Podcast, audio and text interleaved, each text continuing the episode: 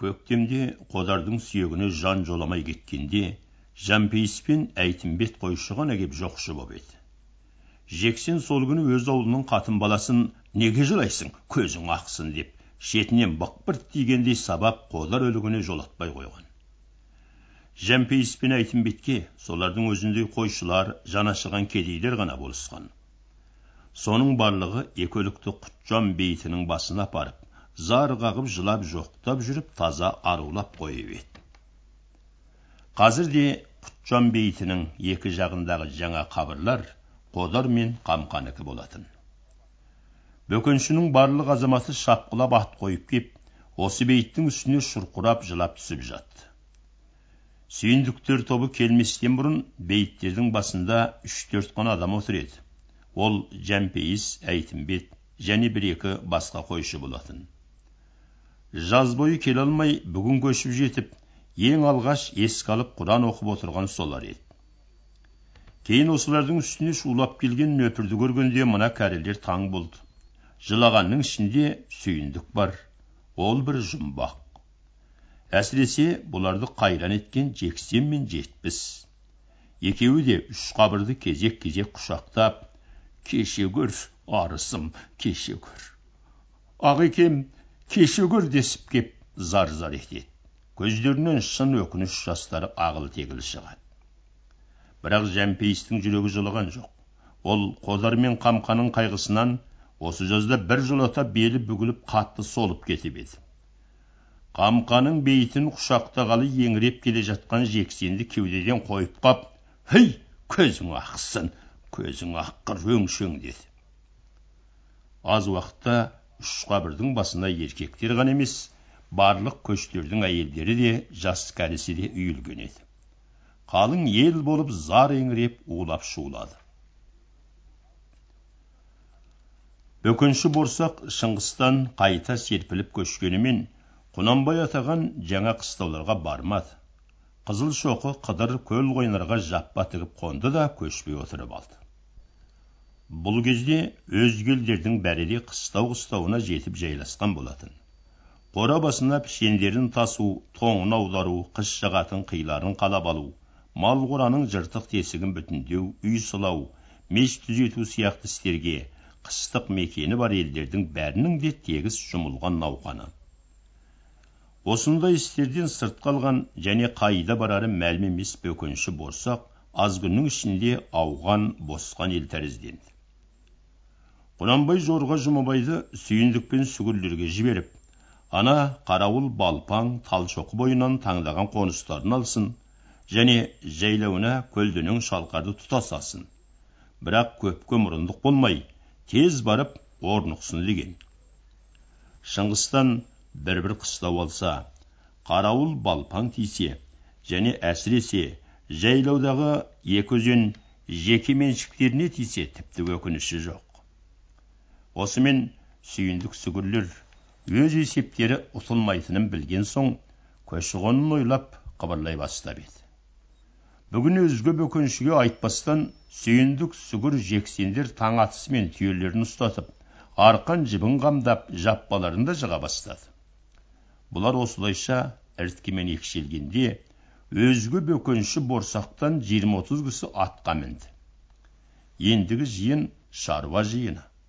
Араларында зор денелі орта жасты дәркембай отыр ол қызыл шоқының шеткі қонысына отырған жексен ауылына келді де жексен мен жетпісті дауыстап шақырып ап елді тастап бас сауғалап қайда барасың түге тапжылма көшпе не көрсең бірге көресің жықпа жаппаңды деді жексен қарсыласа алмады жалғыз ақ қиялап жандарым ау не білгендерің бар дей беріп еді. Одан да қазір екеуіңді атқа мін ер бізге. Анау сүйіндік пен сүгірге барып сөз байлаймыз деді. Жексен мен жетпіс еріксіз ерді. Осы топ сүйіндік пен сүгірге де көп сөйлеген жоқ. Бұйрықтарын шолақ айтып көштерін тоқтатып тастады. Сүйіндік бұлардың айтқанына амалсыздан бағынды да ал бірақ тапқан ақылдарыңды айтшы қылышын сүйретіп қыс келеді кемпір шалды күркілдетіп баланың жағынан боздағын шығарып қашан қотырамыз қайда барамыз деді. Дәркембайдың жауабы әзір болатын. Сүйіндік сүгір жексен үшеуің де алдымызға түс. Аттарыңа мін. Жүр анау бөжейге. Елден жырыла қашып оңбайсың түге бөжейге барамыз. Ағайынға салмақ саламыз. Тіпті жанашыр жоқ болатын болса арғысын содан ары көреміз деді. Сүйіндік пен сүгірді жексенді қосып алған осы топ дәл осы күні түсте шыңғыстағы бөжей ауылына келді. Оның қыстауы тоқпамбет дейтін қалың шалғынды мол тоғайлы ең бір құйқалы қыстау еді. Бөжей өз атасы кеңгірбайдан ата қонысы есебінде мұра қып қалған жер осы.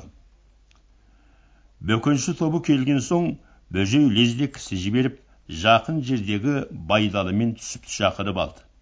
Не де болса жігітектің ақылы бір жерден шықсын дегені.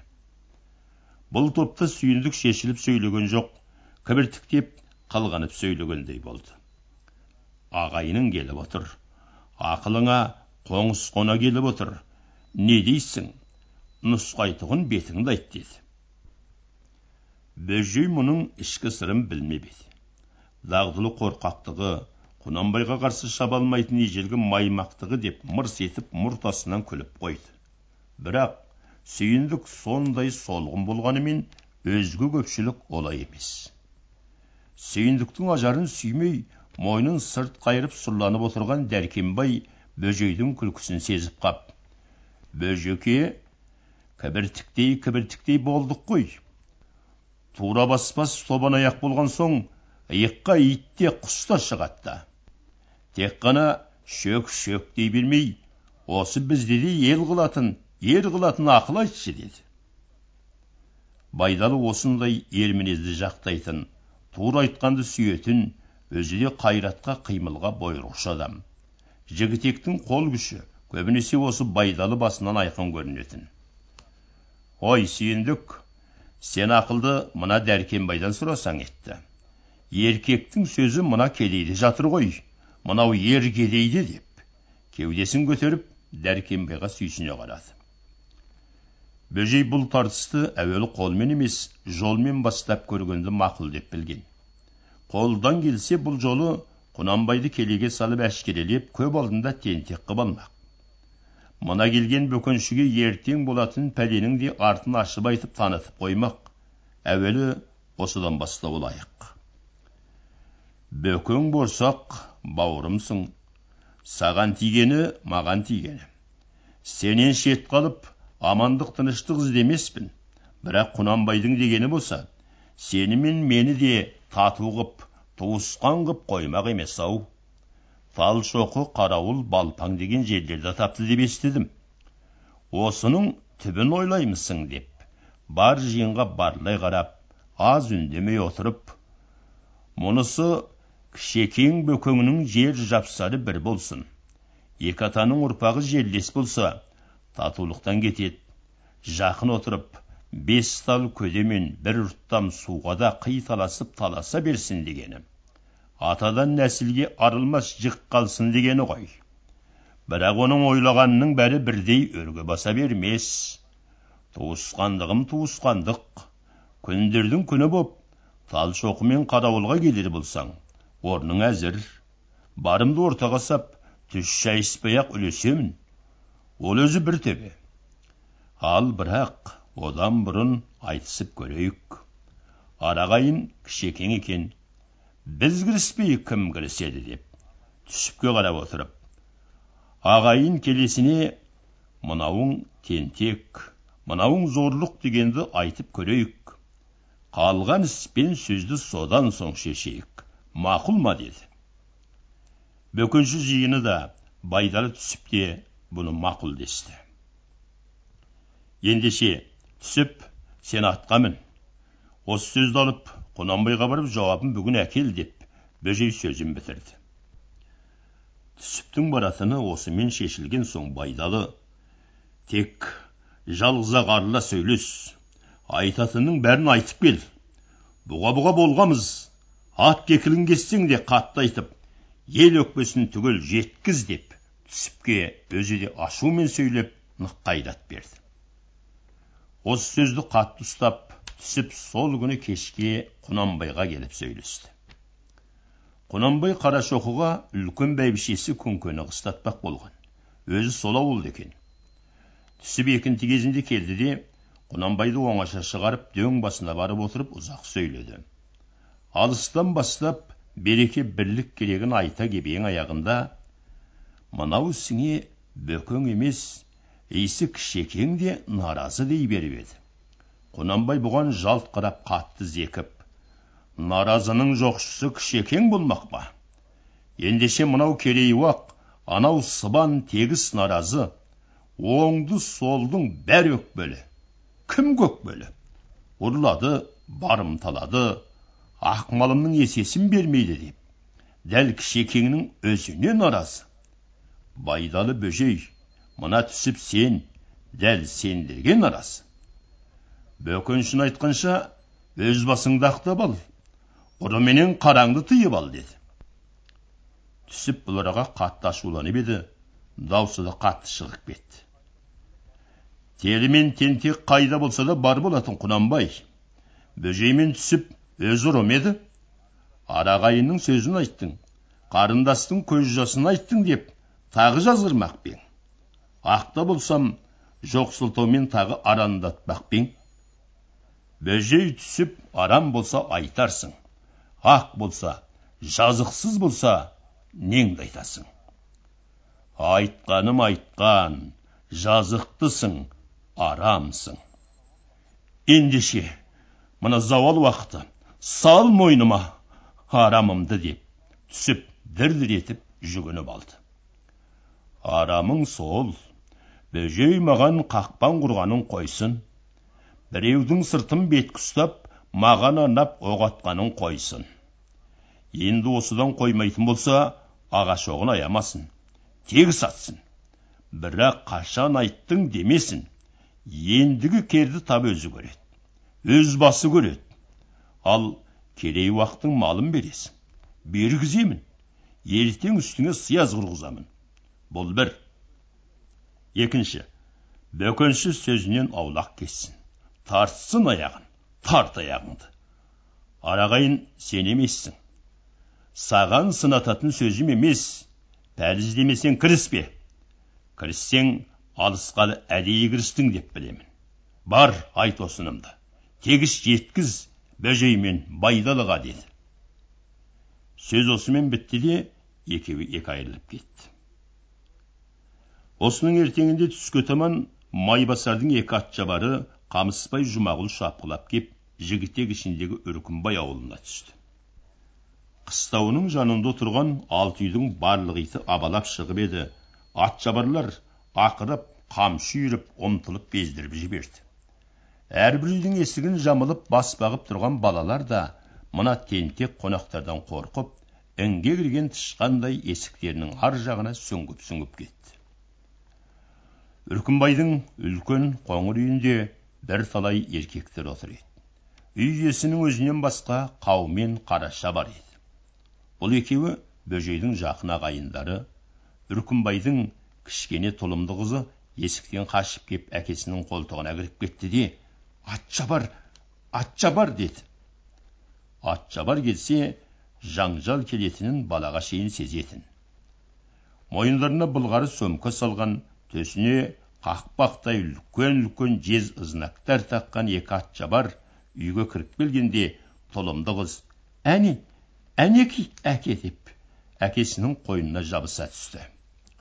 Өй жандарым немене шулатып жүргендерің? деп үркімбай жақтырмай қарсы алды іс тығыз бұйрық тығыз асығып жүрміз деп қамысбай төрге шықты. Жұмағұл отбасына бір тізелеп отырып қалды. Қараша е не бұйрық? Немене тағы ел көшті жау жетті деп шетіңнен? деді де қабағын түйіп қамысбайға ашумен қарады. Бірақ қырыс атшабар қайысқан жоқ. Бұйрық сол үй тігесіңдер қараша қаумен сендерді іздеп келеміз. Осы үркімбай қаумен қараша үшеуінің ауылдарыңда сияз болады ел жиылады. Керей уақтың дәугерлері келеді. Ел мен елді ақыластырамыз ұрыдан мал әпереміз дейді. Кім айтады деп қаумен тіксінді.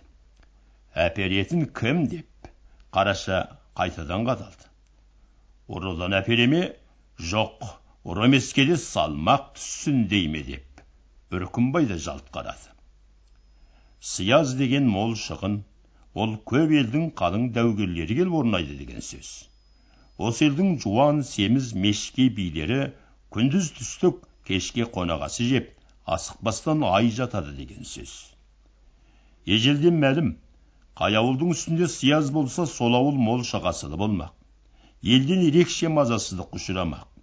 Ұлық қай ауылға сияз құрса сол ауылды қырына алғаны қамысбай бұл отырғандардың сиязға оңай көне қоймайтынын ертеден біледі старшын мен аға сұлтанға айтпаса да атжабар мен көп қиталасады бірақ майбасар бұйрығы қатты болатын бөгелуге болмайды бұйрық ұлықтікі құнанбай мен майбасардікі мен шығарды деп пең деп қарашаға сыздана бір қарады да бол болыңдар ақылдасыңдар да үй қамдаңдар үшеуіңнің ауылдарыңдағы бар киіз үйді осында кеп тігіңдер. Сойыс жайын ақылдасыңдар. Жігітек әуелі елу қой сойыс үлессін деген. Соны қай қай ауылға саламыз қазір осының жайын кеңесейік деді. Атшабармен сөйлесіп сөзге жолға жарымайтынын қаумен жақсы біледі. Сондықтан ол егес сөзді молайтпай жақындағы байдалымен ақылдасып алмақ болды. Үркімбай мен қарашаға екеуің бері қараңдаршы деп біраз үндемей қадалып отырып біз ғана емес жігітекке тегіс келген селебе ғой. Мына жерде байдалы бар бөжеймен ақылдасуға қашаң боп тұр. Қараша сен тез атқа мін де барып байдалымен ақылдасып мына ат жабарлардың жауабын алып кел деді. Дұрыс сөйт деп үркімбай да қостады. Атшабарлар да қарсы болған жоқ. Қараша лезде тұрып үндеместен жүріп кетті. Осымен атшабарлар орнығып отырып шай ішіп жатты. Үркімбай олармен жауаптаспаса да өз ішінен майбасар бұйрығына қатты ашулы. Бар тобықтының ішінде бір үй қазанына арамас салмады десе сол ең алдымен осы үркімбай үйі болады. Атшабарлар көп тосқан жоқ үй сыртына бірнеше атты кісі түсірлетіп кеп шапшаң түсіп аттарын тез байлап жатыр келген қараша қасында байдалы мен қарашаның өр атанған ұры түсіргіш жігіттері жұмағұл атшабар қулау болатын ішінен мыналардың келісін жақтырмады е нағып ереуіл деп жүрсің бәрің бірдей дей беріп еді қожақан деген ұзын қара жігіт атаңды жау шапса бірге шап деген. Сендерге жігітектің бар малын тартып әпергелі келдік деді. Бар мал емес елу ақ қой керек. Қалған малың көп болса ана есі келгенде жетектетерсің асыққаның не деп қамысбай зәрленіп ашу шақырайын деді. Соны әперетін осы сенбісің деп қараша қамысбайдың дәл қасына жүгіне отырды. Мен болғанда қайтейін деп ең. Сен қанқұйлы тамам елді жылатып болдың ғой. Осы итаршылықты қоямысың. Өй сандалмарман одан да ана байдалының жауабын айт. Жауабы ма ендеше жауабы міне деп қараша қолындағы тобылғы сапты жуан қамшыны сермеп жіберіп атқып тұрып қамысбайды бастан тартып тартып жіберді. Малдасын құрып отырған қамысбай да жалма жан тұра беріп еді. Үркімбай барлық осы үйдегі өз жігіттеріне ақырып бұйрық етіп ұста сой екі итті деді. Жұмағұл да қамысбай да арпалысып айғайлап боқты қасына ала бастады. Бірақ он жігіт ырық бермеді. Үндеместен жабылып кеп екеуін алып алып соқты да тізерлеп басып басып алды. Байдалының жауабы сол! Екі иттің бауыры сыртынан дүрені соғып соғып майбасарға қып қызыл жосағып қайтар деді. Ал тұр былай деп кеп. Қараша қамысбайдың басына өзі мініп алып құйрығы мен жонынан шықпырта берді. Жұмағұлды үркімбай мен өзге жігіттер де сондай сабады. Екі атшабар таяқты жігітектен мейлінше жеп алып беттегі қызыл жоса қандарын айғыз айғыз қылған бойында сүртпестен шақпылап отырып қарашоқыдағы құнанбайдың алдына тура кеп кірді құнанбайдың қасында байсал майбасар бар екен және құлыншақтың батыр ұлдарынан наданбай манас отыр ырғызбайдан жұман төлепберді тағы басқа да үй толы жігіттер бар екен құнанбай әуелі үн қатпай сазарып отырып барып аздан соң екі атшабардың бетіне нұсқап отырып байсалға міне көрдің бе қайтып ағайын болайын. Мына қамшы мыналарға емес маған жұмсаған қамшысы ғой бөжейдің. Тұр тегістеп бар жігітке қатты ақырып бұйрық берді. Қазір барыңдар да сол өз үйінде сабатқан үркімбайды қол аяғын байлап тұрып дәл менің алдыма сүйретіп әкеліңдер деді. Басқа бір кісі бір ауыз сөз айтқан жоқ. Құнанбай да мұнан ары ләмдеген жоқ. Он жігіт атқа міне міне шаба жөнелді. Ішінде құлыншақ балалары бірге кетті осы топ ымырт жабыла үркімбайдың ауылына жетіп барлық ауылдың еркектерін бақпырт дегендей сабап жүріп үркімбайды өз үйінен сүйреп алып шықты үркімбай үйде қарсыласқанымен таяқ тигенін байқаған соң енді қайтып үн қатқан жоқ бетінде жалғыз тамшы қан жоқ ашудан көк бөңбек боп булығып алған еді ернін тістеп қабағын тастай түйіп ап шыдай бермек болды тыста мұның қолын артына байлап бір семіз шабдар атқа мінгізді де артына төлепберді қарғып мініп алды. Ашулы топ қарашоқыға қарай тасырлатып шапқылай жөнелді. Қазір де қас қарайып іңір қараңғысы әбден болған екен. Бұлар шыңғыстың қалың ішіндегі үркімбай қорасынан төмен беттеп өзенді бойлай шауып келеді. Аз уақытта өзенді кесіп өтетін бөктер жолға жетті. Енді күнбатыс жақтағы қарашоқыға қарай бұрыла беріп еді. Бірақ алдарында көлденең тұста бір топ биік терек болатын. Соның арасынан бір сәтте қалың нөкер боп қапта! Қапта! Түс түс! Өлтір иттерді! Өлтір! деген қалың шу мен өңшең бір көк аттылар тиіп кеп кетті. Ұзын саны отыз қырықтан кем емес. Қолдарында шоқпар мен сойыл құнанбай жігіттері қарсы айғайлап келсең кел омай түссең түс! деп сапырылысып араласып кетті. Бұларда да сойыл шоқпар сай ұзын ұзын ақ сойылдар кезек кезек қағысып сарт сарт тиіседі. Қараңғыда тосқауылда тұрып шабуыл жасаған қараша болатын. Оған байдалы күндіз бұйрық беріп бір қимылды істеуін істедік. Бірақ енді сақ бол деген. Қараша содан кейінгі ымыртқа дейін тау басында ат үстінде жүрген. Кешкі алакөлеңкеде үркімбай ауылына қарай суыт кетіп бара жатқан қалың шоғырды ол мезгілімен ақ көріп еді. Тегін емес екенін де білген. Содан шапқылап отырып таудан түсіп өз ауылының бес алты жігітін атқа мінгізіп ап жолдағы қаумен жігіттерін де атқа мінгізіп алғанша сол болды. Не де болса үркімбай ауылында жауды баса алмайтынын білген соң осы қайтар жолдан кеп тосқан. Қараша қара сойылға мақта болатын. Өз ауылының жас жігіттері де шетінен ат үсті төбелеске мойымайтын іздегенге сұраған дейтін қожақан сияқтылар еді. Қоян қолтық жерден жақсы килікті. Құнанбай қолын бұл ұрыста бастаған құлыншақтың батыр ұлы манас. Ол алдарынан тосқауыл болатынын білген кісідей екен. Аналар қаптай қоя бергенде түк сасқан жоқ.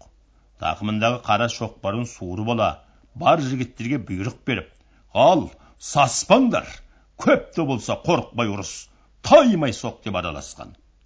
Осымен қалың топ жапыр жұпыр бірнеше тайқасты манас қолынан екі жігітек құлап түсті. Төлепберді бағанадан бір ақыл ойлап алып еді тіпті үлкен қысылшаң болса ол үркімбайды аударып тастап кетпек болатын.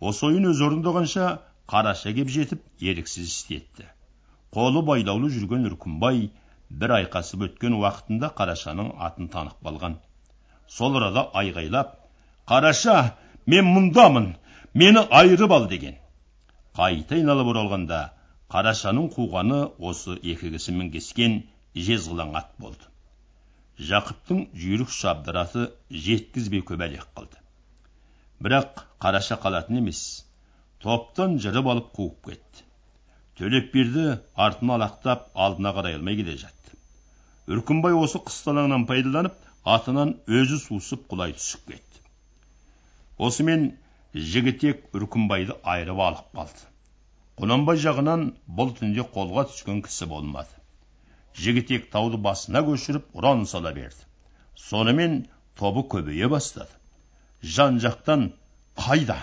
қайда деп андыздап шапқан аттылардың сарыны молайып кетті осыны байқап алған манас өз жігіттеріне енді жөнел қаша ұрысу керек сал қаш ұрысты ал тарт деп өзі бастап тартып берді үркімбай босағаннан кейін олар жосытып шапқылап тавасып кетті құнанбай жігіттері қолға түспесе де жігітек қолынан қорқып қашып кетті үркімбайды әкете алмады тастап кетті.